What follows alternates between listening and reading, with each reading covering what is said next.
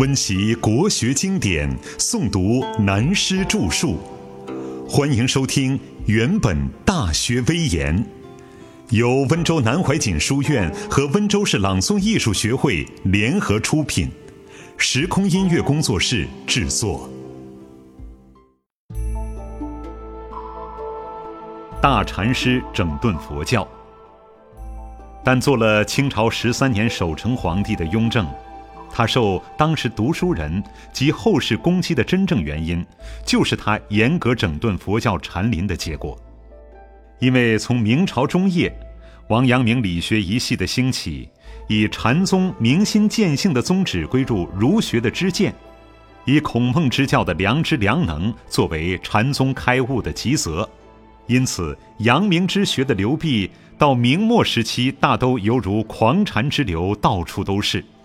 当时便有人嘲笑明末儒家“圣人满街走，贤人多如狗”的情况。那时禅宗的大将如密云、圆悟禅师，虽然望重禅林，但他的出身犹如唐代的禅宗六祖慧能大师一样，并非儒林名士出家。可是从他求学的人，很多是为了逃避明末的党争，逃禅入佛的学者名士。他有一个名儒削发为僧的弟子法藏，自认是从密云那里开悟得法的高祖，因此一般有进士、举人功名的人就纷纷归到法藏的门下。从禅宗的习惯，都尊敬简称他为汉月藏或三峰藏禅师。三峰汉月就是他刮搭在江苏的安名代号。汉月的弟子中，学者众多，声势日盛。便有谈禅的专著，阐扬唐宋以后禅宗的五家宗旨，标榜一个原相为指标，或说平常着衣吃饭、记之记行等等，就是当下即是佛法的禅。其实，给人有法可得、有道可修的作为，早已离禅离佛愈远。这样流传广了，密云大师知道了，大为不然，就著文章来批驳他们。可是汉月藏的弟子们不服气，又著书反驳师祖密云，如《雍正语录》所说的“武宗旧、辟妄、辟妄旧”等书名，就是这个故事的由来。但自满清入关以后，汉月三峰一派的弟子愈来愈多，其中大部分还是反清复明的读书分子，有的以出家为僧做掩护，有的便以居士身份住在禅林寺院，作为伺机而动的据点。明末有名的诗僧苍雪大师就与三峰及反清复明分子有密切的往来，而且以诗文交易，不设事务做挡箭牌。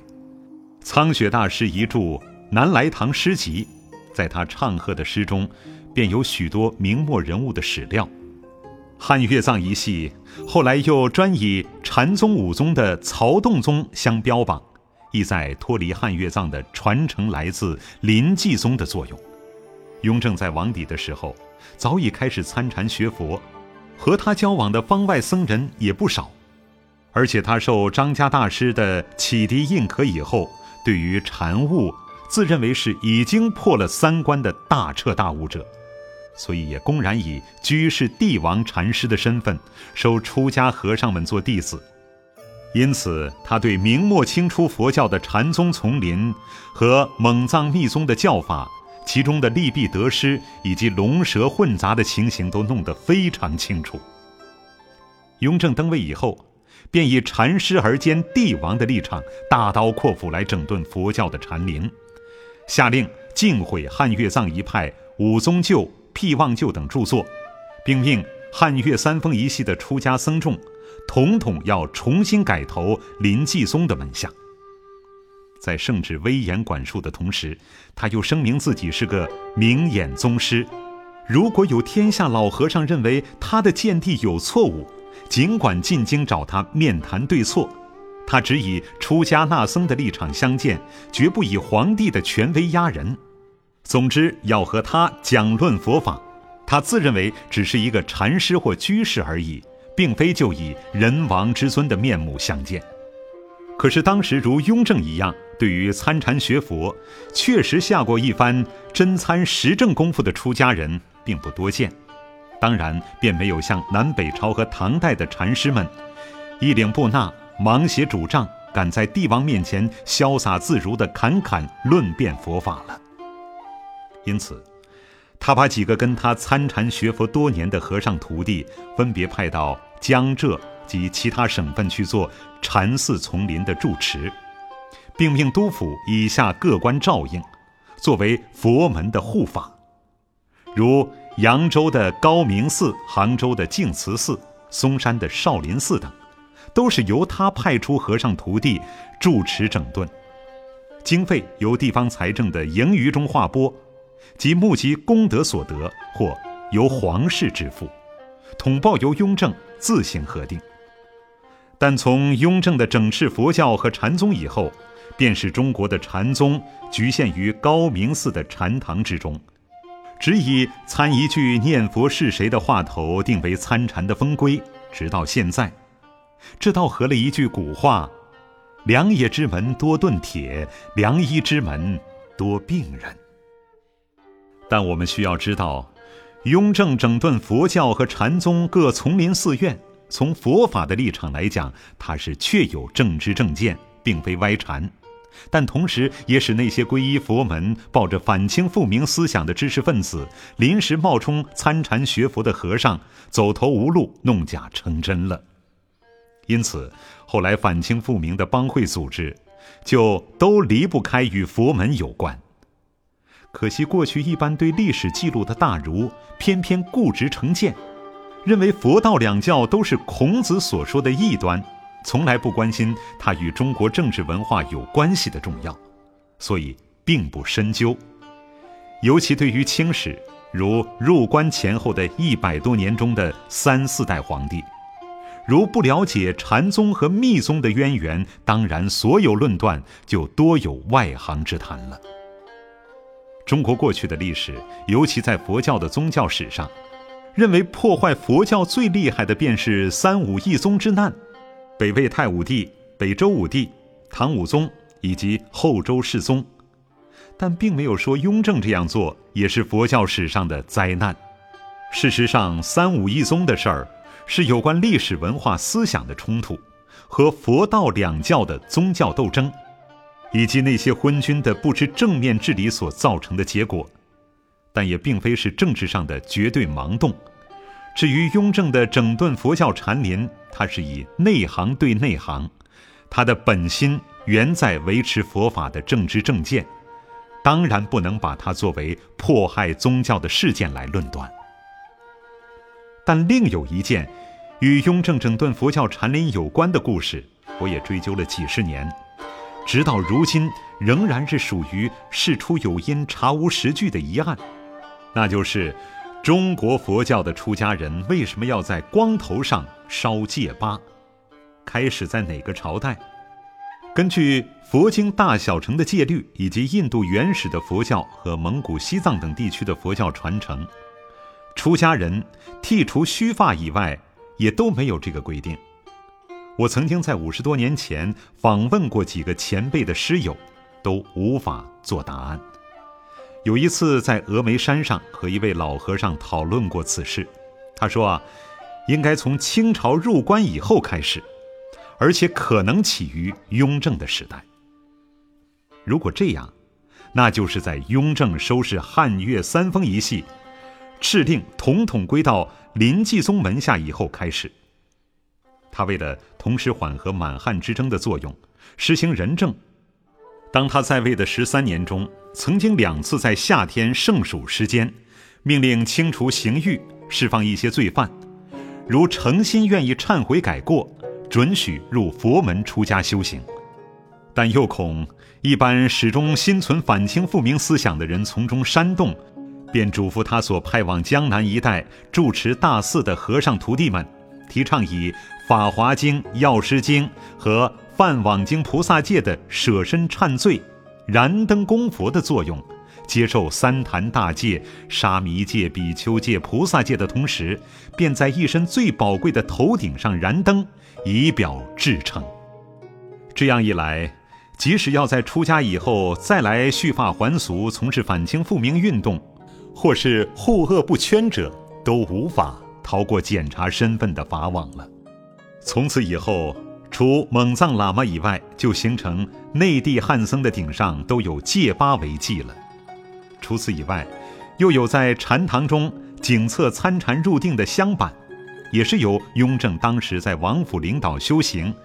交一把宝剑给一个和尚徒弟说：“如果你在七天中不开悟，就以此自裁吧。”结果此僧果然不负所望，所以后来在禅堂中集体参禅时，便变更形式，做成剑形的香板，也是雍正禅师的杰作云云。有关这两件事是否如此，我仍然不敢确定，只如野老村言，备做研究参考而已。至于后来写历史小说的人，便把雍正描写成学武少林寺。并与南京大侠甘凤池、白太关，乃至了因和尚交往，以及吕四娘报仇等事，说得津津有味、有趣之至，甚至还有把乾隆也写成曾经学艺南少林寺，和洪熙官有关系，因此火烧少林寺等等，不一而足。雍正是学禅的行者，他在即位以前所编辑的《月心集》中，便收有。十载勋名身外影，百年荣辱镜中花的警示名言，这些毁誉对他来说又何足论哉？定鼎守成亦奇才。至于雍正在位的时期，对于中国文化上历来所敬重的儒家传统和先师孔子的尊号，他虽然不像历代其他帝王一样，随时要听从儒者出身的大臣们的建议。做出特别表示尊儒尊孔的举动，但他也不康熙后尘，做过几件事，算是对儒家文化也有了交代。如雍正元年六月，加封孔子先世五代俱为王爵，这又是出手不凡啊，以虚名博实誉的出奇之举。二年八月，定从祀孔庙三十一人，包括有郑康成、诸葛亮。乃至清初的名儒蔡清、陆龙奇等。三年正月，亲试应差学政各员文艺，如云：因从前学政主考，皆就其为人谨慎者派往，并未考试，其中并有不能恒文者，或因中试之后荒疏年久者故耳。着将应差之翰林，并进士出身之各部官员查奏，四。朕是以文艺再行委差。六年六月，受先贤冉雍后裔世袭五经博士。雍正为什么忽然心血来潮，在孔门七十二贤中偏要这样重视冉雍？实在不知道他的用意何在。唯一可以为他解释的，可能是他有感而发，觉得有德有学的帝王之才实在太过难得。孔子曾经称赞雍也可使南面，所以他便有这样一道诏命吧。依照前面所讲的观点，总结雍正在位十三年来有关整肃传统文化的作为，从明儒王阳明开始，融汇禅学于儒理的刘弼，到明末万历崇祯时期的党争，以及进入顺治康熙王朝以后。所有陶儒入禅的前明遗老遗少们，在这位雍和宫元明居士允真雍正破尘大禅师的棒喝之下，几乎都无立锥之地，无所逃于天地之间了。同时又设置僧录司管理佛教事务，内分善事、禅教、讲经、决议左右各二人，号为僧录八座，选出家的僧官。先由礼部考试，再送吏部备案，最后交内务府的长仪司、礼部的慈济司会同考核，再报由内务府大臣请旨准可，才以吏部颁发符札委任。这样一来，掌握僧官的实际权力都在内务府中，等于是由皇帝亲自监管。各省地方僧官的选任权便交内督府决定。至于从雍正亲自主持参禅，经他自己认可的禅师和尚有资料可查，而且经他亲自派遣，住持江南等名刹，便有幸阴、明鼎、超胜，以及拈花寺方丈超善、万寿寺方丈超鼎、声音寺方丈明慧、和元日超元、石彻、悟修等师僧，犹如他出家众中的十大弟子。当然，也等于是他外派视察民情的耳目。在满汉的大臣中，如张廷玉、鄂尔泰、福鹏、允禄、允礼、天申、元寿，和他自己的儿子宝亲王弘历、乾隆等八人，等于是他座下在家众中的得法弟子，可以为治国的左右手。其他有关从他随园参学的妃子、宫人、太监，当然在他的选佛场中还不能得到榜上有名的记录。清朝入关定鼎八十年后，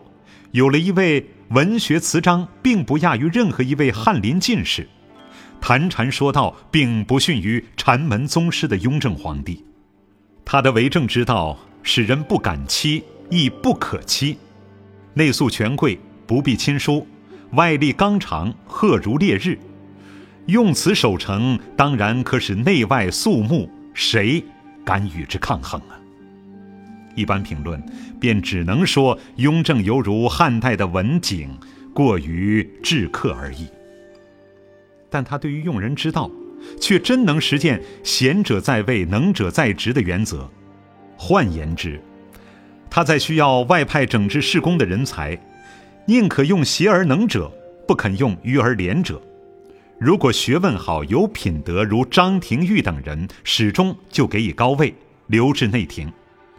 出身功名不高，但的确别有才能，如田文镜、李卫等人，便委以重任外放。至于科名循序渐进的人，虽词章华丽，也只能委任文员，安置在翰林管职而已。雍正在十三年中得以坐镇京畿，北靠漠北的满蒙，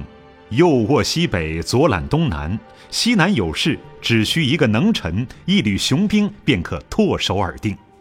他是真实奠定了清朝的江山，赋予儿孙好字经理，实在可算是历代定鼎守成帝王中的一代奇才，为历代职业皇帝中绝无仅有的一人。如果以修身齐家治国之道来说，他确实做到了如《诗经》所说：“行于寡妻，至于兄弟”了。但从格物致知、诚意正心之道来说，他却落于静虑而后能得的窠臼；对于亲民而止于至善的外用的实际，难免自有遗憾之处。明如兼通佛道的洪自成说的对：“涉世浅，点染亦浅；立世深，机械亦深。故君子与其练达，不若朴鲁；与其趋谨。”不若疏狂。雍正即位以后的禅病，正陷在过于练达而又趋紧的漩涡中，而不自觉。也许大家会问，他究竟是怎样死的？既然已经开悟，又何以只有五十八岁就死了呢？参禅开悟，并非是求仙道的长生。一个人事无巨细，都要事必躬亲，昼夜勤力，日理万机十多年，不累死也会瘫痪的。况且他对佛法心宗一生身的转身一路功夫，还需求证，并未到家，这是他无法告人、无处可问的关键所在。他究竟是怎么死的？也许将来或可知道谜底吧。十全老人的。乾隆，清朝从雍正以后，接着就是他许为已破禅宗三关的儿子宝亲王弘历，即晚年自称为十全老人的乾隆即位。事实上，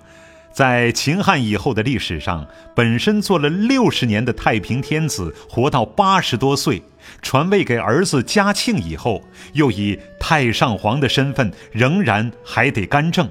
乾隆啊，的确是绝无仅有的一人。那些相信宿命论的算命先生，算他的八字儿，是子午卯酉四正的命，好像很有道理而不尽然的巧合，却很有趣。不过啊，以乾隆一生的际遇来说，他真是得力于祖父的遗音。照俗话来说，也可说是他靠祖宗有德的结果。从他的祖父康熙立下统一的根基，经过他父亲雍正的整肃守成、打好财政、经济、吏治的稳定基础后，他在正当青年的时期，称帝六十年，在他手中编辑了《四库全书》，对于中国文化做了最大的贡献，又对明末第三代的遗老遗少们再举行一次博学鸿词科。一网收尽遗留有反清复明学术思想的汉人读书分子，从此使清朝的文运真正做到消磨天下英雄气、八股文章台阁书的作用。读书知识分子考取功名以后，大多数是浮沉宦海以外，便转向在文学词章上争取文艺的胜出。有关儒家四书五经的义理之学。只走向如《十三经注疏》和《黄清经解》等巨著的考证路线上去，少有如宋明那样的理学和禅宗大师人才辈出、论辩纵横的情景，似却产生了学识渊博、考证精详、文辞华丽、韵机风流的人士，如纪晓岚、王文志、舒卫、袁枚、赵翼。张问陶等等一群风流潇洒的才子，在诗词文章上的成就，或变更成规，或注重性灵，但都不免带有孤臣逆子的潜藏情感。因此啊，是清代乾隆前后的文学境界，并不亚于中唐的格调，大有特色，值得欣赏。他自己除了批注历史，编了一部《御选通鉴集览》以外。又做了很多评论历史的诗，同时把清宫里所收集的历代名画任意在空白处题诗写字，盖上乾隆御宝的印，自己以为是很艺术，其实是破坏了艺术作品的壮举，并且命陈宫编辑《御制文集》，夸耀自己为翰林天子，有意与那些进士状元出身的文人争一时的短长。但从乾隆一代的内政来讲，实在却是一个生平盛世，所以他在那时所做的春联便有“天增岁月人增寿，春满乾坤福满门，乾坤春浩荡，文治日光华”，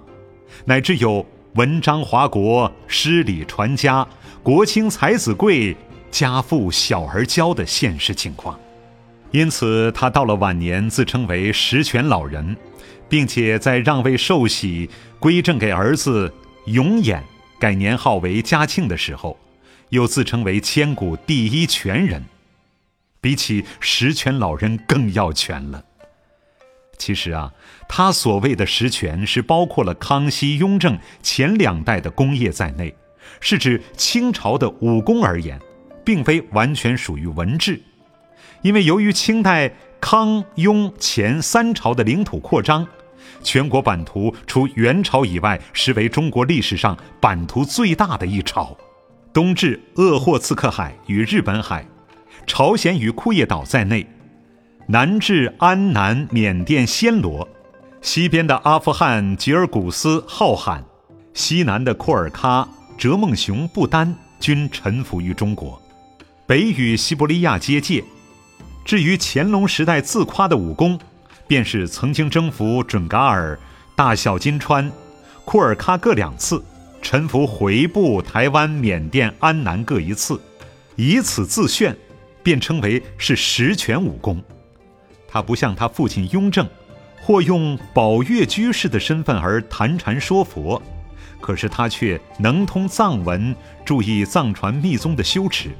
他曾经翻译藏文黄教主要修法的言万德家，十三尊大威德修持仪轨。据说嘉庆即位，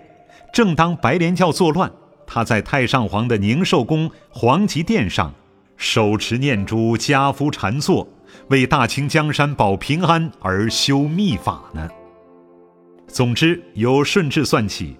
自公元一六四四年到嘉庆末年一七九九年为止，大清朝的江山已经过了百多年的升平岁月，时代即将进入十九世纪。乾嘉以后，清朝也由盛而衰，整个中国文化正开始受到西方文艺复兴运动以后工商业科技文明发明的撞击，不变而变，非变不可了。如果要讲中国的近代史或现代史，准确一点，应当从嘉庆时代开端，不是咸丰同治时代才开始。但我们应该知道，有关四书五经的文化，尤其是朱注四书章句和明清两代八股考试文章的结合一体，直到光绪末年才告一段落。可是中国人到现在仍然对读经与不读经的争议还在喋喋不休。其实啊，读四书五经是为了知道自己国家民族的文化根本来源，它和国家的兴衰成败以及国运的强盛富有不能混为一谈。事在人为，不是事在书为呀。传统文化的诗书并不害人，只怕自作高明的人危害了诗书的精义而已。清朝由嘉庆开始，匆匆百年之间，经道光、咸丰、同治、光绪乃至宣统这六七位爱新觉罗后代的职业皇帝，都是卑卑不足言，何足论载？况且地球世界的人类文化在变，中国和所有东方国土的文明，正如“白日依山尽，朝阳西海生”的情况。随之而来的，中国即处在“山雨欲来风满楼”的紊乱和刺激之中。现在我们需要对西方文化自16世纪文艺复兴以后，17世纪开始，怎样渐次兴起，怎样逐步东来，影响我们今天的情形，扼要做了了解。